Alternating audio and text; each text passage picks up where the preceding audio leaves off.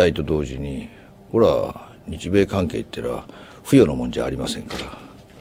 努力をして日米関係をさらに強いものに築き上げていくという努力をしていかないかんもんだと思っています。談話の冒頭で麻生総理はオバマ政権の発足に際し日本政府を代表して心からお祝いの気持ちを表明するとしています。その上でオバマ大統領と手を携えて日米同盟を一層強化しアジア太平洋地域と世界の平和と繁栄に向けて力を尽くしていきたいと述べています。